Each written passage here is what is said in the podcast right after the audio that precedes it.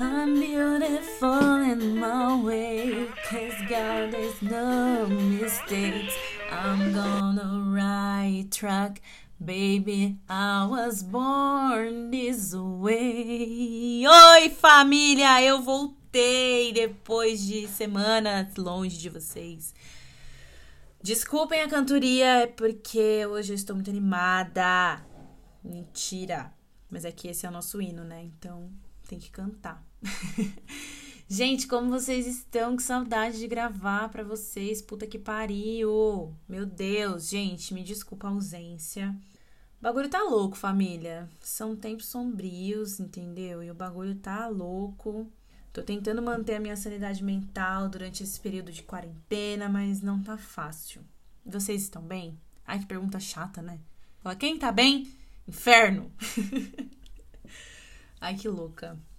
Gente, eu tô aqui. Já falei que não vou abandonar esse podcast, por mais que as coisas sejam difíceis, por mais que tudo esteja conspirando para o não, estamos aqui para o sim. Olha que profundo. Bom, gente, eu vou começar o episódio com alguns recados. Primeiro recado: Back to Cast agora faz parte do Podcasters Unidos. Esse é um grupo que tem como iniciativa unir podcasters pequenos e não muito conhecidos. Tem muita coisa legal. Quem me acompanha no Instagram já deve ter visto alguns conteúdos que eu compartilhei sobre Podcasters Unidos. E se você não me acompanha no Instagram, vai lá no Instagram, digita arroba backtocast na sua pesquisa, aí vai aparecer o Instagram do podcast, aí você clica lá em seguir, tá bom? Muito obrigada. É, vou deixar um teaser aqui do Podcasters Unidos para que vocês conheçam um pouquinho dessa iniciativa. Já volto. A iniciativa Podcasters Unidos foi criada com a ideia de divulgar podcasts menos conhecidos, aqueles que, apesar de undergrounds, têm muita qualidade tanto em entretenimento quanto em opinião. Por aqui você tem a chance de conhecer novas vozes que movimentam essa rede. Então entre lá no nosso Instagram, o arroba Podcasters Unidos, é só escolher e dar o play. Bom, família, é isso. Eu espero que vocês curtam o Podcasters Unidos. É uma iniciativa muito, muito legal. E graças a essa iniciativa, tenho o segundo recado aqui para dar. Participei de um episódio do Trocando de Assunto. Conheci o pessoal do Trocando de Assunto e nós batemos um papo sobre racismo. Nessa conversa estávamos o pessoal do Trocando de Assunto, euzinha, Cris do Devaneios de Cris e o Rafa do Pele Preta de Salvador. Foi uma conversa muito, muito boa. Eu amei participar. Foi a minha primeira collab, então foi muito, muito bacana. Fiquei muito emocionada de participar com o pessoal. E convido vocês a irem lá conferir esse episódio que ficou massa. Beleza? E eu quero feedbacks, eu quero vocês compartilhando esse episódio lá também. Fechou?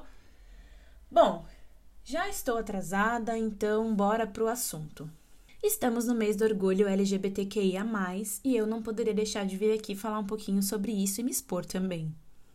Bom, gente, vocês sabem por que o mês de junho é considerado o mês do orgulho LGBTQIA? Graças à rebelião de Stonewall. Vocês conhecem essa história? Vou contar resumidamente o que foi essa rebelião. Nos anos 50 e 60, existia um bairro chamado Greenwich Village em Nova York. Nesse período, qualquer ato homossexual era considerado crime e um transtorno psicológico. Então, se você, homossexual, estivesse por ali naquela época e não fosse trancado numa clínica psiquiátrica e submetido a tratamentos de choque muito pesados, você poderia ser preso, estuprado, espancado e até morto por qualquer ato homossexual que fosse avistado pela polícia. E nesse bairro, muitos homossexuais residiam. Então era comum que as pessoas circulassem por ali mais tranquilamente, entre aspas. Nesse bairro existia o Stonewall Inn Bar.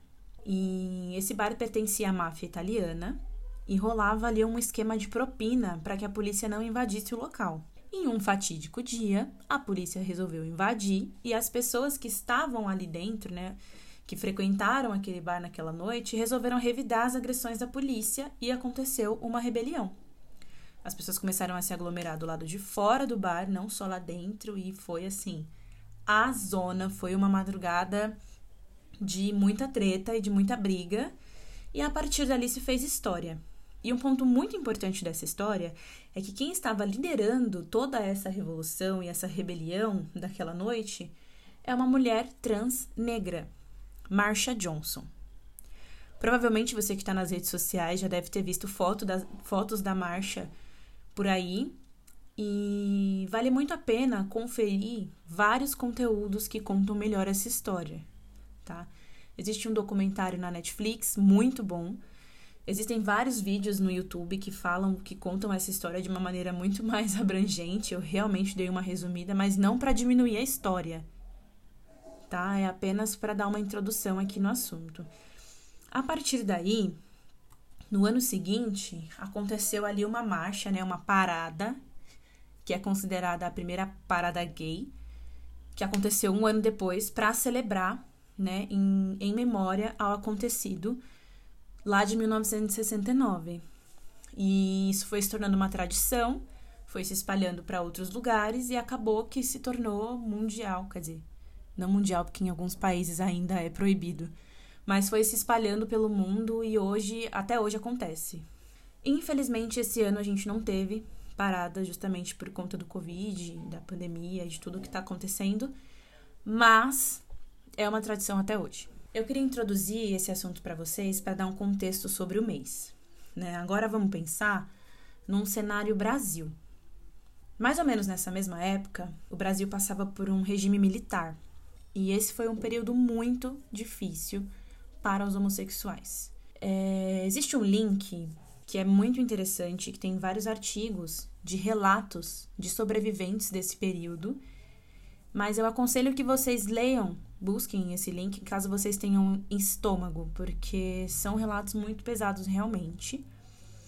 É o memórias da ditadura.org.br barra LGBT. Eu já visitei esse, esse site algumas vezes, tem um conteúdo assim realmente muito pesado. Mas vale a pena para que vocês saibam e conheçam um pouco da história de como foi esse período para os LGBTs. Não vou entrar em detalhes porque é muito pesado realmente, né? Muita violência, muita agressão, enfim. Vão lá caso vocês tenham interesse em saber. Cortando para alguns anos à frente, lá pelos anos 80, aconteceu a epidemia de AIDS. Nesse período, os homossexuais eram, eram taxados como a peste da AIDS. Além do preconceito que rondava os homossexuais por conta da AIDS, existia um dilema em que se uma pessoa que estivesse em um relacionamento homoafetivo morresse, a família dessa pessoa poderia simplesmente tirar tudo que o parceiro, que a viúva da história teria direito, porque não existiam direitos de um casamento, de uma relação estável para homossexuais. Então imagina, você vive num casamento e nesse casamento você perde o seu esposo, sua esposa, enfim. E aí a família do seu esposo, da sua esposa, tira tudo de você. Isso é muito absurdo. É um processo realmente muito foda.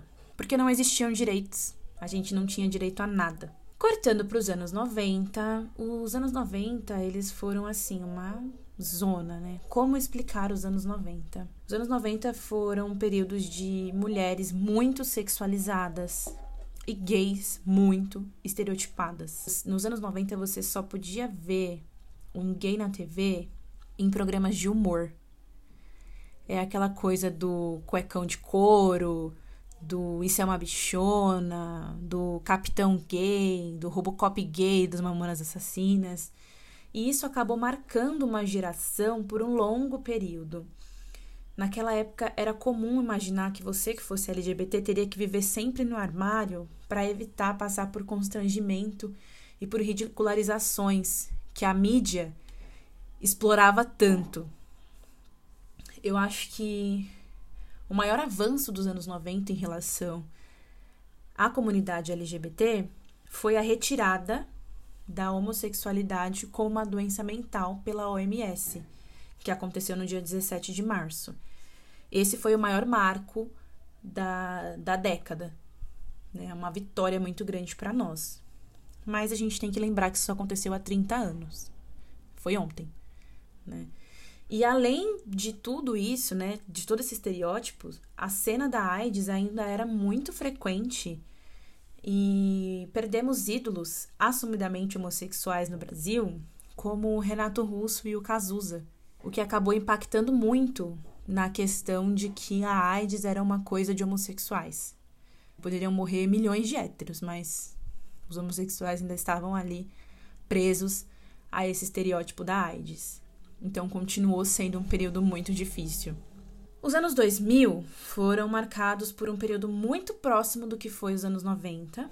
Ainda existia um. E, e acho que foi fortalecido por todos esses estereótipos dos anos 90. Então, essa questão da mídia ridicularizar e do bullying ser muito forte, a violência ser muito marcada e não ser noticiado, acabou fazendo com que os anos 2000 fossem uma extensão dos anos 90, né? E aí, a passos muito lentos, nós fomos conquistando alguns direitos, algumas coisas, mas assim, cortando para 2018, elegeram no Brasil um macho homofóbico, racista, xenofóbico, desgraçado, sem preparo nenhum para porra nenhuma, filho de Satanás, que não sabe nem falar direito, que não teve competência em 27 anos de. Ai, olha. E assim, família, eu lembro de como eu chorei no dia do resultado do segundo turno das eleições. Eu lembro assim de tomar um tapa na cara do medo de. Cara, eu não sei explicar o que foi aquele momento.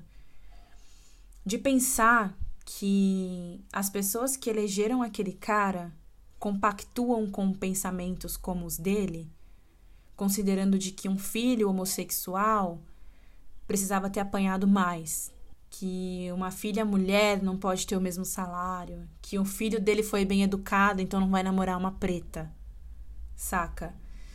E as pessoas que elegeram ele compactuam com essas ideias. Então vão se achar no direito de bater numa criança que tenha um comportamento homossexual. É uma criança que demonstre que é homossexual. Então eu tive muito medo. Eu senti muito medo e eu tenho esse medo até hoje. E além de toda essa questão política que envolve as nossas que envolve as nossas lutas, existem também as questões particulares e agora eu vou entrar um pouco na questão familiar. Gente, é muito delicado e é muito complicado o processo de sair do armário. Só quem passa por isso sabe como é foda. Só quem passa por esse processo de ter que conquistar uma aceitação que às vezes nem vem, sabe como é difícil não só a aceitação da família, dos pais, dos amigos, mas a autoaceitação. Nós vivemos num país majoritariamente cristão e essa é uma religião que condena qualquer ato homossexual. Então, sabemos que muitas famílias de homossexuais condenam. A gente vê relato de mãe que mata filho em nome de Deus. E eu tenho certeza que Deus nenhum compactuaria com isso. Existe o medo do que está lá fora e existe o medo do que está dentro de casa. Situações de desentendimento, rejeição, aquela sensação de que você está decepcionando as pessoas que você ama, de que você nunca irá agradar as pessoas que você ama. Você não agrada a Deus, porque muitas vezes você é criado num ambiente em que você considera que aquilo é um pecado, que isso é um erro. Então você, para se aceitar, é muito difícil porque o seu Deus não te aceita, sua família não te aceita, seus amigos não te aceitam. É um processo realmente muito dolorido. É um processo muito difícil. E quando você passa por isso na adolescência, é, o abalo psicológico que isso causa é muito grande. Eu estou falando isso por experiência própria. Eu assumi o meu primeiro relacionamento com uma menina, eu tinha 15, 16 anos. E foi assim, péssimo. Eu vi pessoas se afastando de mim nesse período. Eu ouvi comentários de amigas que me diziam: Nossa, mas você me via trocar de roupa, nossa, mas você me abraçava, nossa, mas como se, né? Toda mulher eu ia querer alguma coisa. Mas enfim, a família não entende. O abalo psicológico que isso causa é muito grande, porque é o amor que não pode ser assumido. Imagina você ser adolescente, você não poder viver aquele romancinho clichê de malhação, de novelinha, de sériezinha que você assiste, porque você não vai poder apresentar seu namorado, a sua namorada para os seus pais no almoço de domingo e todo mundo vai achar maravilhoso e todo mundo vai abraçar aquela pessoa, porque não vão aceitar a sua relação homoafetiva. Imagina você sentir medo de que as pessoas descubram a sua sexualidade pelo seu gosto musical. Ou você não poder conversar com seus pais sobre as paixões adolescentes que você tem. Não poder se vestir como você quer, como você se identifica é muito, muito, muito difícil. Salvo exceções, obviamente. Existem famílias que lidam melhor com isso, mas são a minoria. Muitas pessoas são expulsas de casa, muitas pessoas apanham, sofrem abusos sexuais, abusos psicológicos principalmente. Tudo isso para te forçar a ser uma pessoa que você não é. Isso é muito difícil. E é por isso que se você já passou por isso, você já passou por essa fase de ter que se assumir, você já passou ou ainda passa por todo esse processo, você tem muito do que se orgulhar. E o seu orgulho é sobre o que você é e sobre o que você representa. Todas as dificuldades que nós enfrentamos, elas são pela nossa liberdade, pela nossa existência e pelos nossos direitos. A gente quer apenas igualdade. Equidade, principalmente. As pessoas trans enfrentam ainda mais dificuldades em todo esse processo, seja na infância, na adolescência, na vida adulta. Muitas vezes são expulsas de casa, abandonam estudos por conta de violência, de bullying e do medo. Né? Existe o medo de entrar para a estatística que hoje assustadoramente aponta que a expectativa de vida de uma pessoa trans é de 35 anos apenas. E a palavra travesti sempre foi, e infelizmente ainda é, muito marginalizada. Eu falo por mim que é um preconceito muito difícil de quebrar, é um estereótipo muito difícil de desconstruir. Muito do que eu desconstruí sobre esse preconceito foi junto da leitura do livro Eu Travesti, da Luísa Marilac. Além de convivência com pessoas trans, é claro, mas a leitura desse livro me trouxe uma realidade que eu não conhecia. E essa falta de conhecimento é justamente por, por ser algo que não está na nossa vivência. A gente acaba não enxergando. E depois que eu li esse livro, eu busquei outras matérias, outros vídeos, outros artigos sobre o assunto e quebrei muito dos preconceitos que eu tinha. Hoje eu tenho amigas que transicionaram e eu aprendi demais com essas pessoas, ainda aprendo, e eu acho que é um aprendizado muito válido e precisa ser contínuo. A gente precisa continuar aprendendo. Uma outra coisa e uma outra dificuldade que essas pessoas enfrentam está no mercado de trabalho que raramente dá oportunidade para essas pessoas e as oportunidades que lhes são dadas muitas vezes não são confortáveis para suas realidades. Elas não podem usar os seus nomes sociais, não têm um banheiro específico. Existem empresas, é claro, que já têm toda uma estrutura para receber essas pessoas e eu acho maravilhoso. Eu acho que isso é incrível, eu acho que isso inspira e motiva muitas pessoas. Mas não são todas. Na verdade, elas são a minoria. E eu não tenho local de fala para esse assunto, mas pretendo trazer amigas aqui para conversar sobre isso. Eu vou deixar na descrição desse episódio um artigo do Correio Brasiliense sobre transexuais no Brasil. Vale muito a pena a leitura. Uma amiga me mandou esse artigo e foi assim incrível. Inclusive, Amanda, muito obrigada. Foi um aprendizado valiosíssimo para mim. E eu acho que caso vocês tenham interesse também é muito legal de se visitar. Agora, se você é uma pessoa novinha e eu posso te dar um conselho, é que tenha paciência. Todo esse processo é muito dolorido, é muito difícil. Não ter o apoio das pessoas que a gente ama é muito difícil. E eu tô falando isso para vocês com muita propriedade. Eu sei o quanto é difícil você não ter apoio das pessoas que você ama. Eu sei o quanto é difícil você não se sentir encaixado em determinados lugares. Mas a gente encontra o nosso lugar em determinados momentos. Esse apoio que não vem de dentro pode vir de outros lugares e não para substituir, mas para fortalecer. Para que a gente entenda que a gente é importante, que as pessoas vão nos amar do jeito que nós somos em algum momento.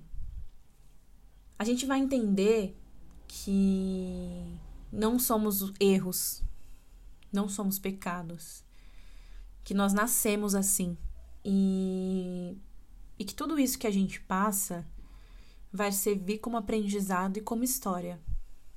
Né? Hoje estamos fazendo história para que as próximas gerações não passem pelos mesmos constrangimentos e situações que nós passamos. E falando agora para as pessoas que têm filhos, porque esses filhos são a próxima geração, eduquem seus filhos para que não sejam homofóbicos, para que não sejam preconceituosos, Eduquem as suas crianças para que elas respeitem as pessoas, para que elas respeitem as diferenças. Eduque o seu filho para que ele não seja machista. Eduque o seu filho para que ele entenda que não é um erro você gostar de uma pessoa do mesmo sexo.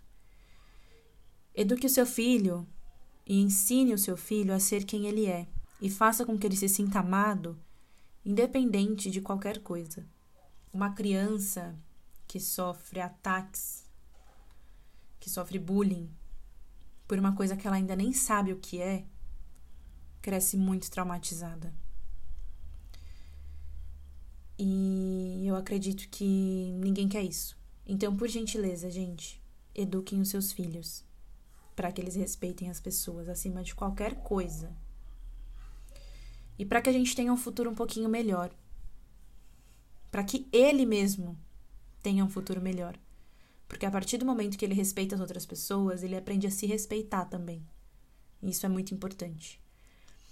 Todos aqueles estereótipos, todas aquelas coisas que eu disse que vêm lá de trás, causam muitos traumas nas pessoas até hoje. E mais uma vez falando por mim e sobre o fato de eu ter muita vergonha de me assumir para as pessoas, eu tinha muito medo de ser quem eu queria ser. Justamente por conta de toda essa ridicularização. Justamente por conta de tudo que eu via, de como eu via as pessoas, de como as pessoas eram tratadas. Eu achava que gostar de mulher ia me fazer ser uma sapatão. E a palavra sapatão era como um xingamento. Hoje é, sei lá, um elogio para mim. Se alguém falar que sou sapatão, eu falo, ok. Mas sou bissexual. Mas na época, lá em 2012, mais ou menos, 2013, não lembro. Faz tempo já. Eu não queria ser chamada de sapatão. Eu não queria que as pessoas soubessem. Tanto que eu fui arrancada do armário pela minha família. E foi um processo que, se eu pudesse voltar, seria totalmente diferente. Eu teria falado. Eu não teria permitido que as pessoas me invadissem. Mas já fui. Não tem como mudar isso, mas todos os traumas que eu já passei por sempre namorar mulheres, eu lido com eles hoje na terapia. Olha, eu me expondo pra caramba aqui. Mas sim, eu lido com esses traumas hoje na terapia. Porque eu tinha muito medo de andar na rua de mão dada, eu já fui repreendida com uma namorada minha, uma ex-namorada minha, em estação de trem. A gente estava esperando o trem de mão dada e uma senhora veio falar que a gente não podia ficar de mão dada porque ela estava com uma criança ali, era falta de respeito. Você que é heterossexual nunca vai passar por isso. Ou vai, porque se eu ver casal hétero se agarrando por aí, eu vou causar. É brincadeira. Mas enfim. São muitas coisas que a gente ouve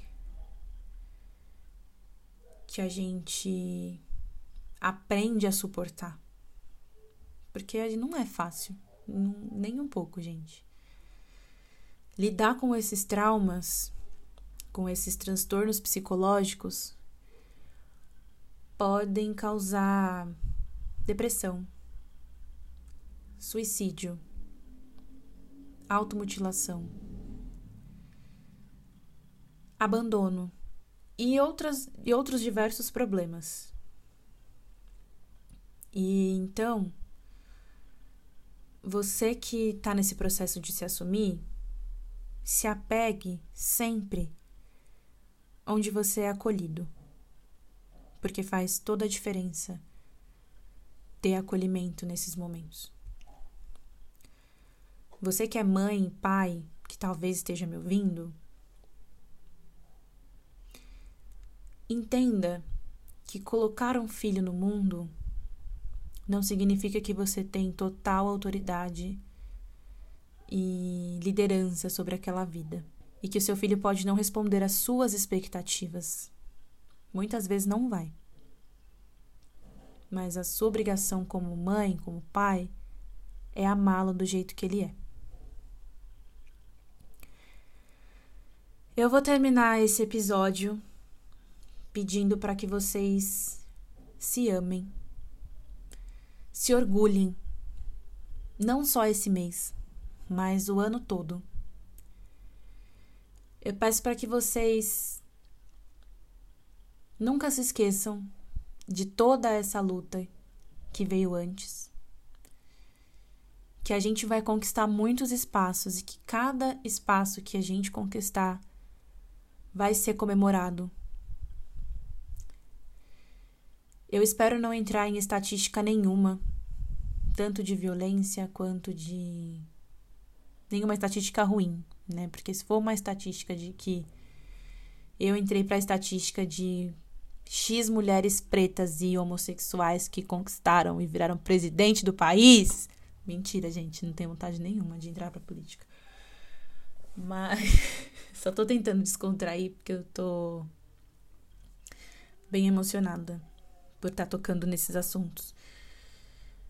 Mas eu espero que vocês sempre se orgulhem de quem vocês são. Essa é a minha mensagem. Lembrem-se que vocês não estão sozinhos, que nós nascemos assim porque Deus não comete erros. Lady Gaga, capítulo 4, versículo 3, da Bíblia chamada Born This Way. Gente, eu espero estar com vocês em breve. Como eu disse lá no início, tem sido um, um período muito complicado e muito difícil, mas eu farei o possível para estar com vocês em breve.